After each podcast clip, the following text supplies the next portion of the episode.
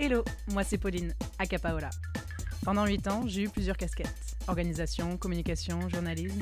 Et puis un jour, j'ai eu envie que ce soit du sérieux. Alors j'ai passé ma certif chef de projet en musique actuelle et j'ai débarqué à Paris. Ce talk show est donc né d'un besoin de revenir sur l'ensemble de mes connaissances avec les acteurs de la scène parisienne afin de contribuer à ma façon. Si on ne peut pas se divertir, alors autant s'instruire. Nous ne serons d'ailleurs pas toujours d'accord, mais c'est le jeu. Nous parlerons ici de sociologie, de technologie, de législation, mais aussi de métaphysique ou d'astrologie. Mais n'ayez crainte, même si je vous propose de parler de sujets sérieux, il n'est pas question de se prendre au sérieux. Bonjour, donc on se retrouve pour euh, ce premier, euh, premier épisode d'entrevue techno. Euh, donc je suis avec euh, Stéphane de chez Rotary Lab, Flo du Sacré, euh, oui c'est ça, et, C'est bien ça. et Michel Bosso donc des formations d'Issoudun. Euh, donc euh, juste pour introduire un peu Entrevue Techno, euh, c'est un talk show qu'on a voulu mettre en place avec, avec le Sacré pour parler de sujets sociaux, technologiques et concrets en lien avec la musique électronique. Et sur ce premier talk show, donc, il s'agit de parler de la structuration des musiques actuelles et la résistance électronique. Donc, dans un premier temps, je vais laisser mes invités se présenter. Donc, Stéphane. Bonjour euh, Pauline, merci pour euh, ton invitation. Euh, Alors je suis producteur de musique, éditeur également depuis 5 ans, directeur artistique et DJ à mes heures perdues. Il n'y en a pas beaucoup en ce moment d'heures perdues, mais, elles sont, elles mais sont bon, vraiment perdues là.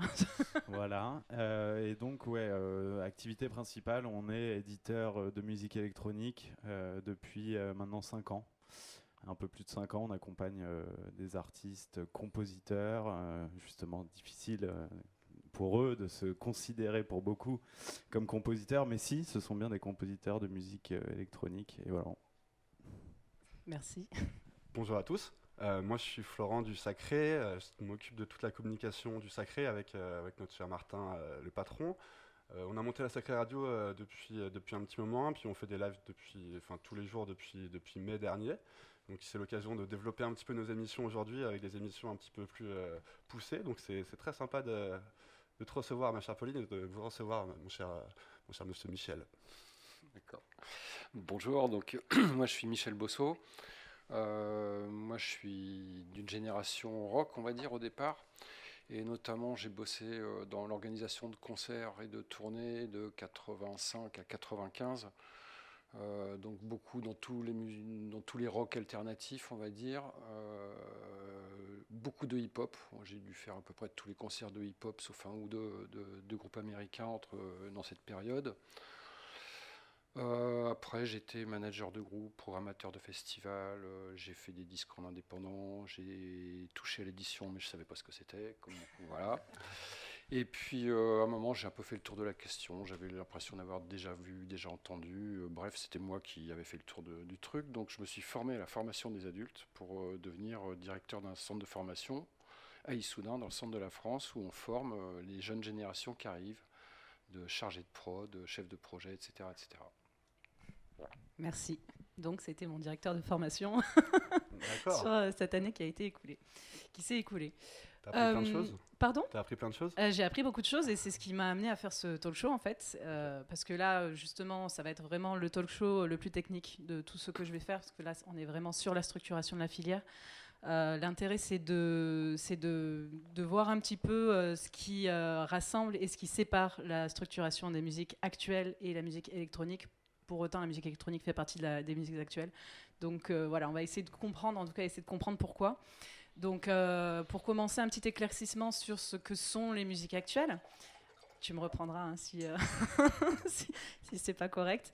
Euh, Donc au départ, les musiques actuelles, dans les années 70-80, c'était le rock. En fait, on mettait tout sous la, la bannière du rock.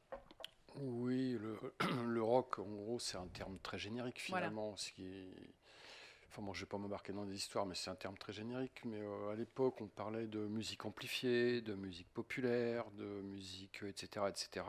Donc le terme musique amplifiée est venu avec la circulaire de la SMAC, c'est ça? Non, non, non, les musiques amplifiées, c'était un terme qu'on utilisait par opposition aux, aux musiques qui l'étaient pas. Ce qui est les SMAC, c'est arrivé bien après tout ça. Euh, le, le terme de musique actuelle, en fait, c'est un terme qui a été défini par le ministère de la Culture en 88, je pense, quand justement le milieu des musiques euh, en question a commencé à vouloir s'organiser et à vouloir être pris en considération dans le monde de la culture. Ça doit te rappeler quelque chose pour le coup. Le truc, c'était d'arrêter d'être emmerdé par les flics et arrêter d'être emmerdé à cause des problèmes de nuisance, avoir le droit de faire venir du public dans des endroits pour voir des concerts. Euh, avant même les histoires de subventions, c'était ça. Les, les subventions, c'est venu un petit peu parallèlement parce que qui dit structuration, notamment au ministère de la Culture, dit prise en compte d'une économie ce genre de trucs, quoi, tu vois. Mais les, premiers enjeux étaient, étaient d'essayer de, de, se battre contre les fermetures des lieux, quoi. Mais puis d'être légitime. Également. Voilà, d'être légitime euh, aux, yeux de, bah, aux yeux des institutions, aux yeux de l'État, et effectivement pouvoir se structurer aussi, quoi.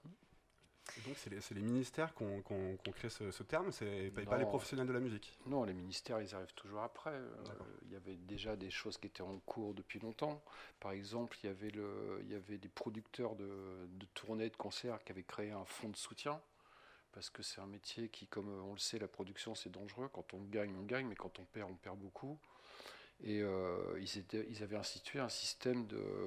On, s'oblige soi-même à payer une taxe pour alimenter un fonds qui permettait de soutenir les boîtes qui avaient euh, morflé, euh, qui, avaient, qui, pouvaient plus tenir la route. Donc ça, tu vois, c'est venu un petit peu avant, en fait, c'est venu en 86. Donc on voit bien que cette question de structuration, en fait, c'est un mouvement global.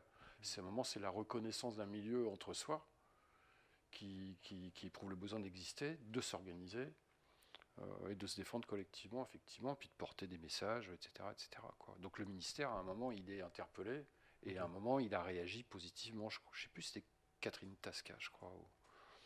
Alors, Mais c'était pas les noms. 88, c'est Jack Lang. Enfin, oui, ouais, ouais, ouais. Aussi. Aussi.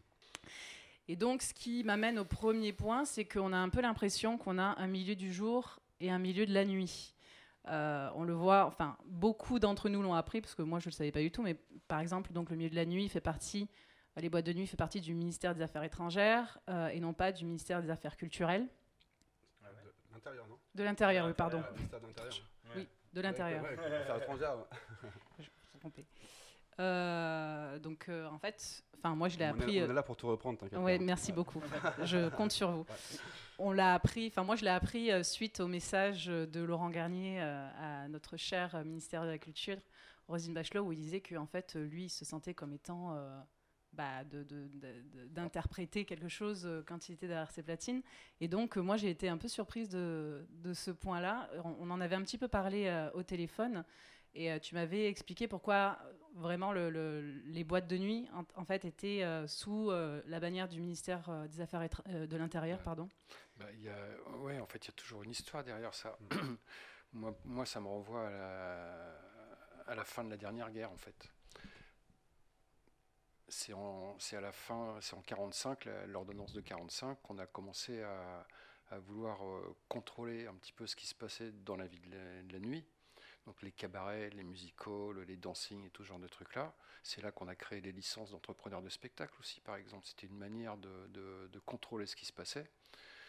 Et euh, du coup, ben, voilà, l'histoire, elle est issue de ce truc-là. Du coup, effectivement, les, les, les dancing, euh, les cabarets, tout ça, c'était le monde de la nuit qui était contrôlé par le ministère de l'Intérieur. Il y avait des histoires de mœurs, il y avait des histoires de blanchiment d'argent, etc. Donc que les clubs, les clubs sont des boîtes de nuit qui, sont, ont changé un petit peu de, de forme, de, de, statut, etc. Mais ils en viennent directement. C'est la, la, mondaine qui gérait en fait, c'est ça à l'époque. Euh ouais, à l'âge, c'est un peu ça. Ouais. donc euh, effectivement, et ça, et ça a juste pas changé. Mais euh, voilà. Quoi. Et oui, pour autant, euh, enfin, nous, on, on a l'habitude bah, d'accueillir des artistes, qu'ils soient interprètes, auteurs, compositeurs. Il y a des vrais projets aussi qui sont présentés dans ces lieux-là. Et on est un peu dans l'incompréhension de se dire, enfin, en fait, on, on, fait vraiment partie du tissu culturel, quoi. Donc, je sais pas ce que vous en pensez. Bah, moi, je, suis totalement d'accord. Hein. Au Sacré, on fait, des one-man shows, on fait des concerts, euh, des concerts acoustiques, on fait, on fait toutes sortes de, choses qui, pour moi, sont artistiques. Totalement. Et euh, justement, alors, j'ai pas, pas pu avoir une réponse, mais euh, Technopole, Technopole, donc, est un peu monté au créneau et a fait un amendement, une demande d'amendement de la loi de finances pour une meilleure redistribution du budget lié à la culture. Euh, donc là, on voit qu'il y a vraiment les musiques actuelles et les musiques électroniques qui ont voulu euh, faire front commun euh, grâce à la chambre, la chambre syndicale des lieux musicaux et festifs et Technopole qui sont allés donc pour demander en fait un intervenant, un interlocuteur à la culture pour ces milieux de la nuit. Est-ce que ça, vous pensez que c'est quelque chose qui peut aider à, rassembler les, deux parties ou se sentir un peu plus considéré en, enfin, en tant qu'acteur culturel? Moi, je pense que, oui, de toute manière, se rassembler pour, pour émettre ses idées, c'est la meilleure solution, en tout cas, pour, pour se faire entendre. Parce qui, euh, oui, euh, c'est essentiel. Je vois qu'à à la mairie de Paris, notamment, il y a, y a, un délégué aux affaires de la nuit. C'est Frédéric, Frédéric Ocard, c'est ça ouais, Exactement.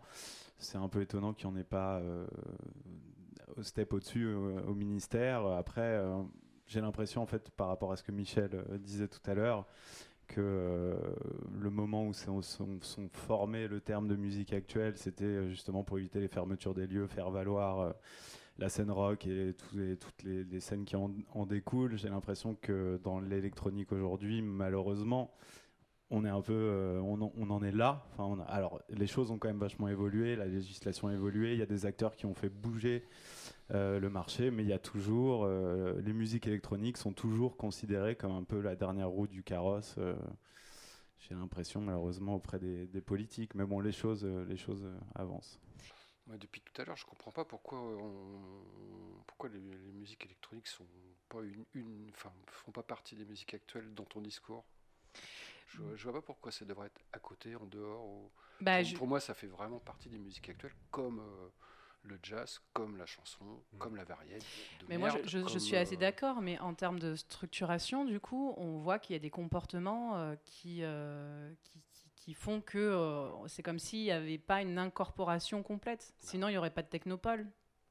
Technopole, c'est une autre affaire. Technopole, c'est quelque chose qui a eu urgence à créer à un moment, mais euh, les pôles régionaux de musique actuelle englobent toutes les musiques, dont les musiques électroniques. Enfin, je vois vraiment pas le problème, quoi. Moi non plus. mais euh, pour autant, ce sont... tout à l'heure, tu disais oui, mais nous, bah, nous qui? Quand tu dis nous, tu te sens pas appartenir en musique actuelle. Euh... Pour moi, le mot musique actuelle, il a perdu son sens euh, institutionnel. C'est l'ensemble de toutes les musiques qui, qui sont vivantes aujourd'hui. Enfin... Ben, pour autant. Euh, avec toi, Michel. pour autant, j'ai quand même le sentiment qu'il y ait. Euh, enfin, ou alors on peut parler de scène, je sais pas, j'ai l'impression qu'il y, y, y, a quand même, par exemple, pour des circuits d'accompagnement artistique, on en parlait tout à l'heure, on n'a pas forcément de, de structure d'accompagnement d'artistes on n'a pas les mêmes euh, dispositifs de, de, repérage. Mais si, vous avez tous ceux des musiques actuelles. C'est juste qu'il faut s'en saisir. oui, mais voilà, c'est ça, c'est ça le truc. C'est ce que je disais. Le sujet, c'est que les aides, elles existent. Il y a quelques structures. Il y en a qui existent, alors pas forcément spécialisées pour la musique électronique, mais euh, je pense que la différence fondamentale, c'est euh, également que les autres musiques actuelles, c'est-à-dire donc le jazz, le rock, etc., impliquent des musiciens, des compositeurs. Alors je dis pas que, attention, je ne dis mm. pas que l'artiste, le musicien de musique électronique n'est pas un vrai musicien. Je dis que les personnes qui viennent du jazz, du rock, et qui jouent d'un instrument, sont des gens qui ont eu une formation, qui sont en général passés par le conservatoire et qui, qui pour certains, pour certains, et, euh, et j'ai l'impression qu'effectivement, dans, ces scènes, il y a une plus grande conscience du métier. Là où, en fait, euh, dans la musique électronique, ben, depuis une bonne dizaine d'années, on voit de plus en plus de gens qui, grâce à Ableton, grâce à des outils simples pour produire de la musique sont finalement en fait euh, un peu des geeks euh, qui, euh, qui vont composer dans leur chambre et qui vont sortir des morceaux sur SoundCloud qui vont se faire découvrir comme ça et qui en fait n'ont pas vraiment enfin qui ont aucun passif pour beaucoup de musiciens qui ont très peu d'informations sur en fait c'est une scène d'autodidacte en grande en grande majorité. Et c'est aussi ce qui peut faire qu'il euh, y ait moins de structures qui du coup qui se développent, euh, que ces gens-là en fait finalement, comme ils sont euh, ils sont autonomes et peuvent sortir leur musique, peuvent tout faire depuis leur chambre, etc. vont avoir vont avoir moins tendance à aller chercher de l'information, à aller auprès justement d'organismes pour de la formation. Je, voilà, en tout cas c'est peut-être une explication. Bah, moi je te rejoindrai après. Après moi, j'aurais tendance à regarder ça sous l'angle euh, du temps. Euh, parce que ce que tu viens de décrire sur la musique actuelle, euh, moi je pourrais te le raconter tout pareil sur le rock dans les années 80. Il y avait, je sais plus, Parking, Parking 2000, au but de Chaumont au début des années 80, c'était des gens qui avaient investi un parking. Mhm. Ils avaient créé des cellules dans les, dans les, dans les trucs de parking pour faire des, des mini-studios de répétition et c'était blindé de groupes qui venaient tous de, qui sortaient de nulle part il n'y en avait aucun qui avait fait une école de musique, il n'y en avait aucun qui avait fait rien. C'était, euh, on est encore dans la, dans la lignée punk et tout ça, mhm. et alternative, et rebelle, et anti-système, et anti-truc. À cette époque-là, les salles de concert, ça n'existait pas. Moi, encore dans les années 87, 88, par là, quand on faisait des tournées, sur 20 euh, dates, il y avait 5 clubs. Et le reste, c'était des bars, c'était des trucs comme ça. Et donc, effectivement, tu, tu te places aujourd'hui dans cette histoire du rock bah, le rock a commencé les premières tournées de concerts de rock anglo-saxons, etc. Ça remonte à la fin des années 60. Mhm. on a 60 ans derrière nous. Les musiques électroniques, elles ont 35 ans en gros. Bah, en fait, il faut énormément de temps pour tout ça. Énormément de temps. C'est ça qui est toujours très très dur à vivre de l'intérieur. Et euh, tu vois, en 88, euh, voilà, création des musiques actuelles. Les SMAC, ça date de 98. Donc tu vois, tu dis, ah ouais, c'était déjà 35 ans après la création, enfin après l'apparition du rock et son appropriation par les publics. Et du coup, ben, la, techno est, arrivée après. Et en fait, tu t'aperçois que tu as, toujours ces espèces de trains de retard qui, ont du mal à se, rattraper. Je ne sais pas si vous connaissez ce mec, la Franck Lepage, qui fait des conférences gesticulées. Il explique un truc à propos de la culture. Il dit c'est vachement bien de cultiver tout le monde, mais il ne faut pas oublier que les milieux favorisés, ils partent de là et les milieux moins favorisés, ils partent de là. Donc tu cultives tout le monde, ça fait ça. Il y a toujours le décalage en haut. Et, pour moi, par rapport à la notion de temps dans la structuration, bah, il y a encore ce décalage dans la musique électronique. Mm. Mais euh, moi, j'aurais tendance à penser que le hip-hop, pareil, il se situait, c'était aussi des musiques actuelles, mais il se situait aussi en opposition. Mm-hmm. Et puis les musiques électroniques, elles sont aussi situées en opposition. Tu parlais de Technopole tout à l'heure. Pourquoi est-ce qu'il y a eu Technopole? Parce qu'il y a eu à, gérer des questions de santé publique, des questions à cause des drogues, à cause de tout genre de trucs-là. Il y a eu urgence à traiter ces questions-là et à envoyer des, accompagnateurs de santé plutôt que des flics pour taper sur la gueule des gens quand ils étaient trop défoncés. Et puis après, il y a ces, il y a, ces questions de, de, contradiction interne, de paradoxe plutôt. C'est, euh, on en a déjà parlé, c'est en même temps, euh, tu veux appartenir au monde des musiques actuelles et en même temps, tu veux pas.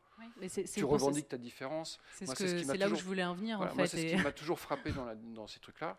J'ai toujours entendu des gens qui disaient, oui, mais nous, bah, nous, euh, nous, nous, à quelle taille, quoi, enfin, de quoi on parle quoi, on, mm. est, on se bat tous ensemble pour laisser la place à chacun où chacun se bat euh, plus ou moins avec les autres pour essayer de défendre son précaré. Mais et, on est toujours et c'est compliqué. Enfin, il n'y a pas de critique hein, là-dedans. Mais euh. est-ce qu'on n'est pas aussi sur un petit côté élitiste quand même, euh, sur des scènes underground où on n'aurait pas trop envie de se faire happer par euh, par l'industrie ou parce qu'on a peur de se faire uniformiser ou je ne sais pas. Enfin, je trouve qu'il y a, pour en revenir justement à, ce, à ces circuits d'accompagnement artistique, à ces dispositifs qui sont à la portée des musiques actuelles, hein, je veux dire, euh, dans, dans euh, des, musiques électroniques, pardon, puisqu'on fait partie des musiques actuelles, donc forcément on pourrait, on pourrait beaucoup plus exploiter les SMAC par exemple, ou tous ces dispositifs, ces tremplins et tout ça, mais il y a quelque part peut-être un petit côté euh, élitiste qui ferait que bah, si on passe par là, on risque d'être commercial ou je sais pas. Qu'est-ce que vous en pensez? J'ai un peu ce sentiment-là. certainement, c'est évident. C'est évident. Euh, il y a un côté euh, où on n'a pas envie de, rentrer dans, dans le moule, où et puis où beaucoup aussi de gens qui font de la musique très underground, enfin qui se veut très underground et effectivement apprennent sur le tas, se débrouillent comme ils peuvent font les choses euh, maison et ouais, ou veulent pas. Enfin, peut-être n'y voient pas non plus euh, la, nécessité. Faut voir aussi le niveau de développement de, ces artistes. Est-ce que c'est des artistes qui veulent en faire leur vie? Est-ce que c'est des gens qui en fait euh, vont mixer le week-end pour s'amuser ou pour faire un petit complément de revenus, mais qui ont un travail à côté Encore une fois, c'est ça dépend de ça dépend de quoi on parle. Ah, il y en a plein pour qui c'est pas un métier à part entière, DJ, surtout ceux qui font, qui font des soirées euh, tous les week-ends, plutôt underground, euh, ils ont un métier, euh, enfin un métier toute la semaine, puis ils vont faire leur soirée le week-end. Donc je pense qu'ils ont peut-être ce manque d'accès à l'information aussi pour structurer tout ça. Oui, il manque d'accès à l'information. L'information est liée, mais c'est vrai que c'est peut-être une représentation du DJ qui est justement bah, être artiste, interprète, être artiste, auteur, compositeur, déjà faire la distinction entre ces deux-là, je pense que pas beaucoup de DJ justement le font. Et peut-être qu'il euh, y a une idée de euh, ben, c'est trop difficile d'être artiste, donc euh, je vais juste bah, faire ce qui est à ma portée, c'est-à-dire de pouvoir mixer le week-end, pouvoir monter des crews, pouvoir faire des super projets. hein. Attention, moi, c'est vraiment une scène que j'aime et à laquelle je participe aussi. Mais peut-être euh, que sur la, vision, euh, peut-être que sur la vision un peu plus long terme, c'est un peu plus compliqué euh, bah, de se projeter et d'a- d'aller chercher ces informations-là. Mais du coup, vous mettez le doigt sur un autre truc, c'est la question de la professionnalisation. Moi, c'est toujours un questionnement. Tous justement les pouvoirs publics, dont le ministère de la Culture et tout, favorisent la professionnalisation. Bah, Est-ce qu'on doit voir la production artistique ou la création artistique avec comme seul destin de devenir professionnel Enfin, il y a Hmm. quelque chose de bizarre là-dedans. Et effectivement, du coup, il y a tout un paquet d'artistes qui ne, qui, à la limite, qui veulent pas se poser la question dans ces termes-là. Mm. Et donc, du coup, bah, là, tu restes en dehors des dispositifs qui sont globalement pensés pour la professionnalisation. Mm. Et il y a- il y a- il y a des- c'est compliqué, en fait, ça aussi.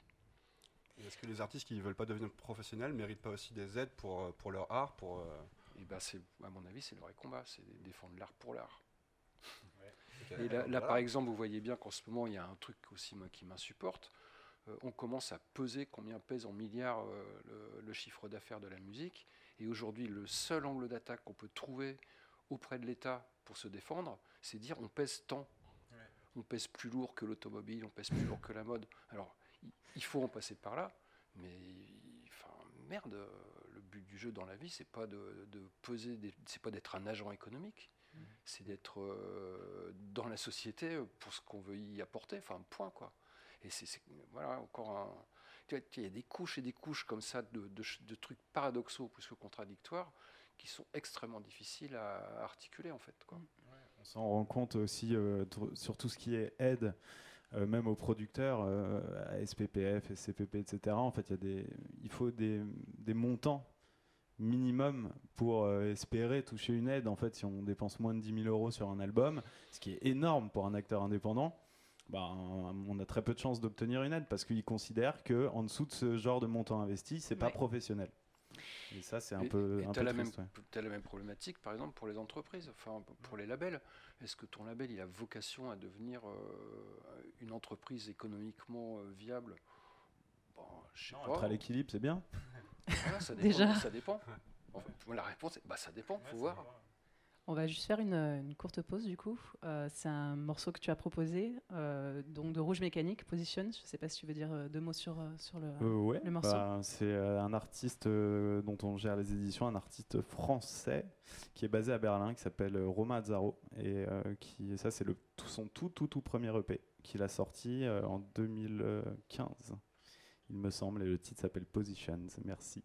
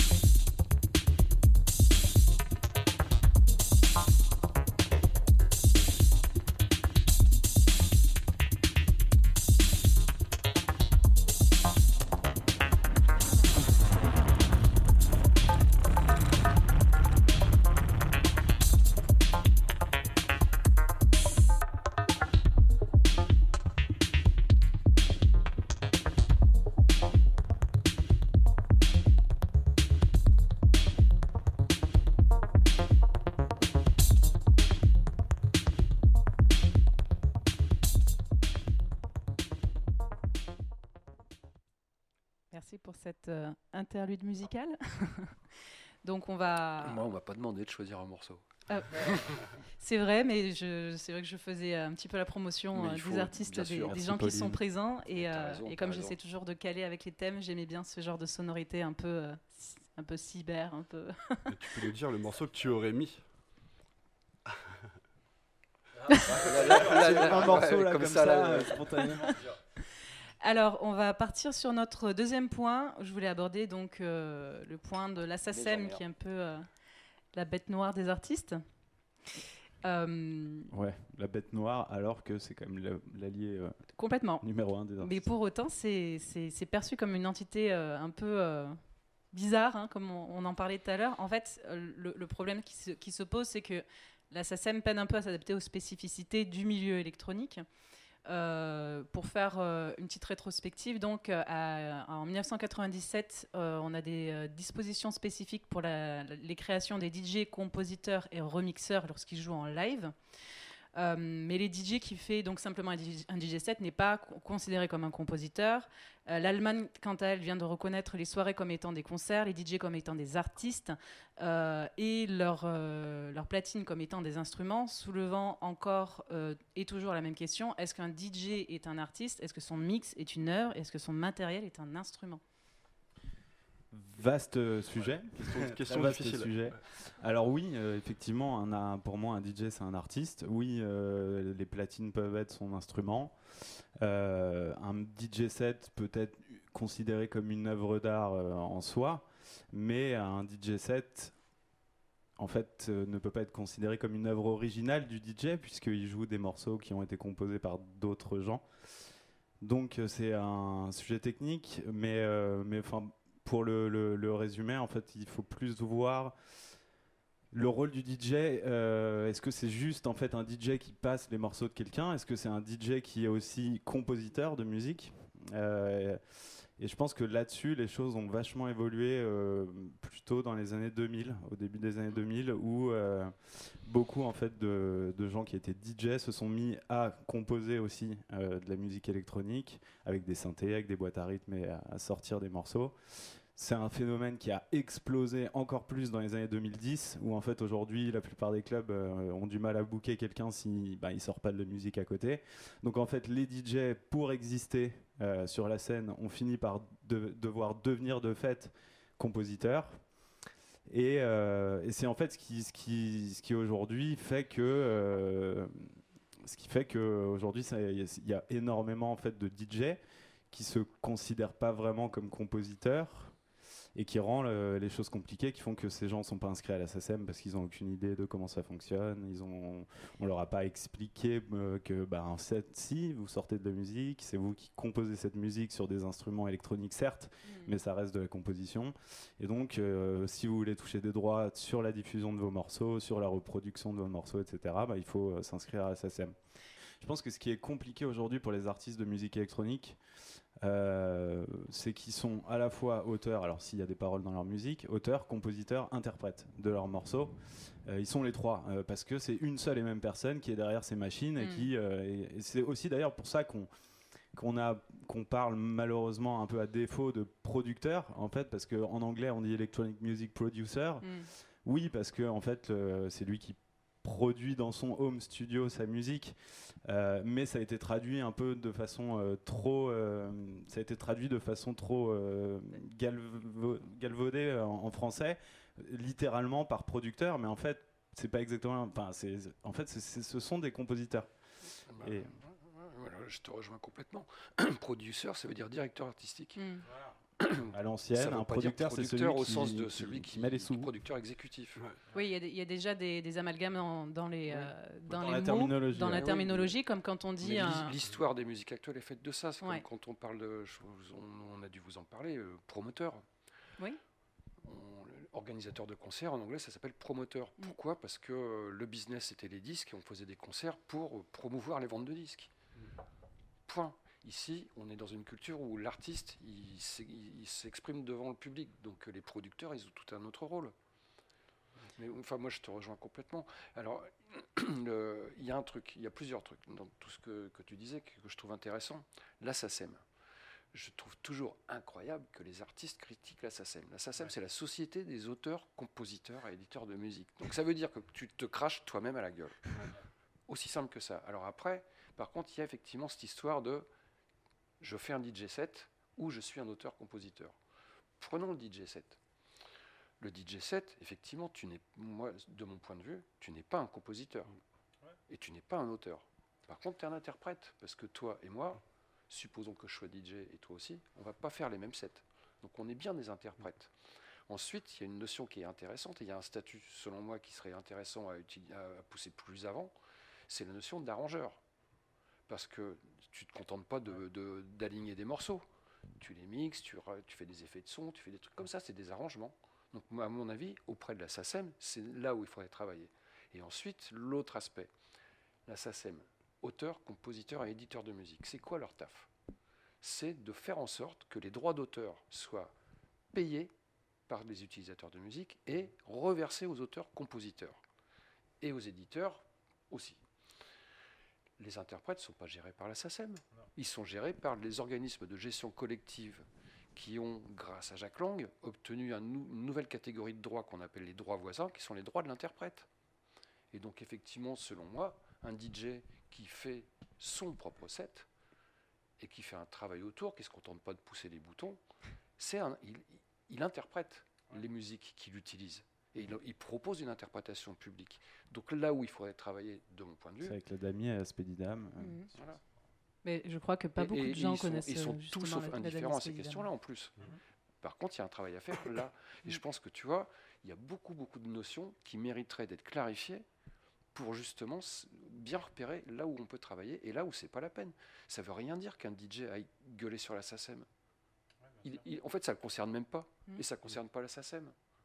Donc c'est avoir la SACEM comme bêtoir. Tout ça, Alors après, il y a le truc que quand tu fais des, quand tu fais des DJ sets, celui qui organise, il paye la SACEM. Pareil, c'est une erreur, on ne paye pas la SACEM. On paye les droits d'auteur via celui qui a été délégué pour collecter les, les droits. Les droits c'est pas une taxe, c'est un droit. Enfin, tu vois, et tous ces trucs-là sont vraiment pas clairs dans la tête des gens, et il faudrait que ce soit clair dans la tête des gens, de manière à se dire, bah non, la SACEM, c'est pas mon ennemi. La SACEM, c'est celui qui défend les auteurs. Donc, il fait son taf, et il défend les auteurs, il défend les artistes. Par contre, qu'est-ce qu'il en est des droits voisins? Bah, Les droits voisins, tu es inscrit à la DAMI ou à la Spédidam, tu, euh, tu, tu signes des feuilles de présence quand tu fais un enregistrement ou un spectacle, et quand il y a des reversements, normalement, tu vas, être, euh, tu vas récupérer des droits voisins. Alors après, sur quelle base euh, alors, voilà. C'est plus compliqué dans les faits. c'est compliqué. Il faut se mettre autour de la table avec eux, il faut en parler. Hmm. Alors en ce moment, l'histoire de droits voisins, cette année, c'est un peu tordu. Mais, ouais. Enfin, je ne sais pas ce que tu penses de, de, Moi, ce que non, ce que je pense, c'est, je suis complètement d'accord et, euh, et, je pense que ça vient notamment la défiance des DJ envers la SACEM c'est historique en fait parce que euh, les DJ à l'origine justement n'étaient pas comme je disais contrairement dans au, début des années 2000 et par la suite les DJ étaient des DJ donc poussaient des, disques et, euh, qui, euh, donc, qui n'avaient pas composé donc c'était purement des interprètes. Et, et, en fait ces DJ bah oui, euh, effectivement, n'ont pas euh, vocation à être inscrits à la SACEM parce qu'ils sont pas compositeurs. Ces DJ sont, bah, comment en fait ils gagnent leur vie Ils sont payés par les clubs et les festivals, et c'est comme ça qu'ils payent leur loyer. Euh, et en fait, ce qui s'est passé, c'est que quand les DJ sont devenus produits, enfin, même moi, je, je sont devenus compositeurs de musique, ils ont gardé en fait euh, bah, ce, côté où le club qui leur dit ah ouais on paye la SACEM machin euh, la SACEM euh, c'est le, le, de taxmen et, et, en fait ils ont gardé ce, ce, réflexe de l'ancien temps de se dire ah ouais enfin d'être du en fait de se ranger du côté des, des, des patrons de, des patrons de boîtes de nuit et des clubs qui sont en fait les, les, gens qui, qui, les font vivre. Ah et en disant, en répétant en fait ce que ces gens leur disent. Ah oui, non, mais la SACEM, moi je vais pas m'inscrire. Euh, les patrons de club me disent que c'est. Bah oui, mais non, parce qu'à partir du moment où vous devenez compositeur, la SACEM est là pour défendre vos droits. et donc, quand vous allez faire un live ou quand vous allez faire un DJ set où vous allez jouer vos propres morceaux, euh, dans ce DJ set, bah, la SACEM euh, va protéger vos droits et va vous reverser des droits. Mais complètement, mais surtout qu'on est aussi dans une logique où euh, on a l'impression que personne n'est rétribué correctement pour ce qu'il a produit, et pour autant, les DJ qui interprètent ou les, les, les, compositeurs qui interprètent ces œuvres ou ceux des autres, c'est aussi comme ça qu'ils peuvent, c'est aussi comme ça qu'ils peuvent défendre justement ces, ces droits-là et, et apporter leur contribution pour, pour ces artistes. Ouais, mais euh, c'est, euh, c'est- en fait, il y, a- il y a vraiment une, une- c'est un manque d'éducation, tout simplement, euh, qui revient un peu au point, au point que je disais en- au, début, c'est que c'est la plupart de ces gens n'ont pas eu de formation. euh, euh, classique de musique, n'ont pas eu d'informations sur la SACEM, sur ce que c'est, et ne prennent pas la peine de, de se renseigner. Enfin, si vous voulez, à quelqu'un qui va au conservatoire, on lui apprend euh, le principe de la SACEM et du droit d'auteur. Non. Un petit peu quand même, un petit peu. Les gens en parlent entre eux. Et On leur en pourquoi parle, c'est- mais alors non, non, non. non. Pourquoi c'est pas la SACEM qui fait un effort de. Enfin, moi, La SACEM communication le fait. Alors, de attention. communication plus super- Mais il faut un travail Ils énorme. font un travail énorme, énorme. Ouais, ouais, sur les musiques électroniques. Il y, a il y a une plateforme qui a été mise en place depuis maintenant 4-5 ans euh, qui s'appelle euh, l'Electro euh, by SACEM. Je sais pas. Et, Mais il y a des tutoriels. il y a- Ouais, enfin, ouais, il y a, il y a énormément, énormément de travail, mais encore une fois, voilà, on n'en parle pas forcément, les gens n'en parlent pas forcément. Il y a un immense travail qui a été fait par Technopole ces dernières années, avec la Paris Electronic Week, il y a eu beaucoup d'informations. Euh, L'ADE, euh, pareil, euh, via l'Association for Electronic Music, euh, on en parle. Oh, Je pense que justement, voilà, aujourd'hui, les choses sont vraiment en train de changer de façon positive. Il y a aussi d'autres acteurs. Le Euh, ministère de la Culture, Et le milieu, via les DRAC en région, ils font un travail. hein. Non, non, c'est quelque chose. Donc, en fait, aujourd'hui, il y a une vraie prise de conscience. Il y a des acteurs aussi nouveaux qui arrivent sur le marché, comme Underscope, qui font que, voilà, euh, qui ont de la, de la presse, etc., et qui font que que tous les artistes euh, très underground commencent vraiment à se rendre compte euh, bah, euh, que oui, ils doivent faire partie de cette, grande famille de, compositeurs. Donc non, il y a, eu, c'est clairement ces cinq dernières années, nous, ça fait vraiment 7-8 ans qu'on accompagne des artistes de musique électronique. Au début, on s'est vraiment on a commencé en fait tout simplement parce que on, se rendait compte qu'autour de nous, même des artistes qui ont sorti, euh, je sais pas, 40 EP, euh, 3 albums, ils étaient même pas inscrits à la SACEM. Euh, voilà, on avait C'est- 90% des artistes autour de nous, de no- notre entourage, qui euh, qui n'est- qui étaient pas inscrits, qui savaient même pas ce que c'était. Aujourd'hui, ça a complètement changé. Il y a de plus en plus de gens qui viennent vers nous, vers des éditeurs pour euh, pour pour être représentés. Donc les choses changent dans le dans le bon sens vraiment, et c'est ça c'est très positif. Moi, ce que tu dis, ça me renvoie aux années. au début des années 80, le rock alternatif, punk, machin, tout ça. Euh, Il y a quand même des gens comme les Négresses Vertes, je crois, je crois que c'était les Négresses Vertes qui ont attaqué, euh, qui ont attaqué leur producteur parce que euh, ils touchaient, ou leur éditeur, je sais plus, parce qu'ils touchaient pas de droits sur leur. Bah ouais, mais sauf que l'éditeur, il avait, av- il avait versé des avances. Donc, euh, et les avances ne couvraient pas les droits qui tombaient. Donc ils ont perdu leur procès. De la même manière, je crois que c'est les Berus qui ont attaqué la SACEM, mais ils avaient refusé de s'y inscrire. refusé, hein, c'est pas qu'ils l'avaient pas. Ils avaient. Non, à un moment, t'en as le dire, non mais les gars, il faut redescendre sur terre. Par contre, ils étaient bien inscrits au truc de droit d'auteur en Espagne, ils étaient bien. Alors, c'est un contresens complet, complet. Alors oui, il y a des problèmes. Enfin oui, on peut discuter de, on peut dire que la SACEM ça coûte trop cher. Oui, mais on peut pas refuser le système puis après se dire mais vous êtes en train de nous entuber quoi. Enfin, C'est c'est ça. ouais. On va, on va finir là-dessus pour cette première partie. j'ai lâché des noms. genre. non, non, non, mais euh, Très, intéressant. Justement, oui, oui, non, c'est Non, super intéressant, mais c'est vrai un manque de connaissances aussi. Oui, complètement. On va- C'est sûr que euh, la première chose qu'on qu'on dit aux artistes à partir du moment où vous avez composé un morceau et qui sort, c'est et même et encore un, déposer, déposer le morceau, inscrivez-vous à la SACEM. C'est euh, c'est la base. Et il y a des gens qui râlent, qui disent mais je comprends pas, je touche pas de droit et, et qui sont pas inscrits. Enfin, en fait, on, a- on en arrive là à certains contresens euh, qui sont euh, qui se- mais voilà. Mais euh, soyez restons optimistes et positifs. euh, c'est en- ça change Oui, oui, ça énormément. change énormément. Et euh, c'est en train de se professionnaliser. Donc, euh, Et, notamment, pardon, et notamment les producteurs, les éditeurs, les producteurs de spectacles, euh, au-delà même des managers, euh, poussent les artistes à se, à se mettre au carré sur ces questions-là. Bah, merci beaucoup, euh, en tout cas pour ce premier débat. Donc, on va juste clôturer la première partie euh, de ce premier talk show, et on se retrouve donc la semaine prochaine pour cette, euh, pour une deuxième partie. Avec plaisir. merci Pauline. Merci Pauline. Merci Pauline. Merci à tous. Bon, va falloir qu'on change de plat.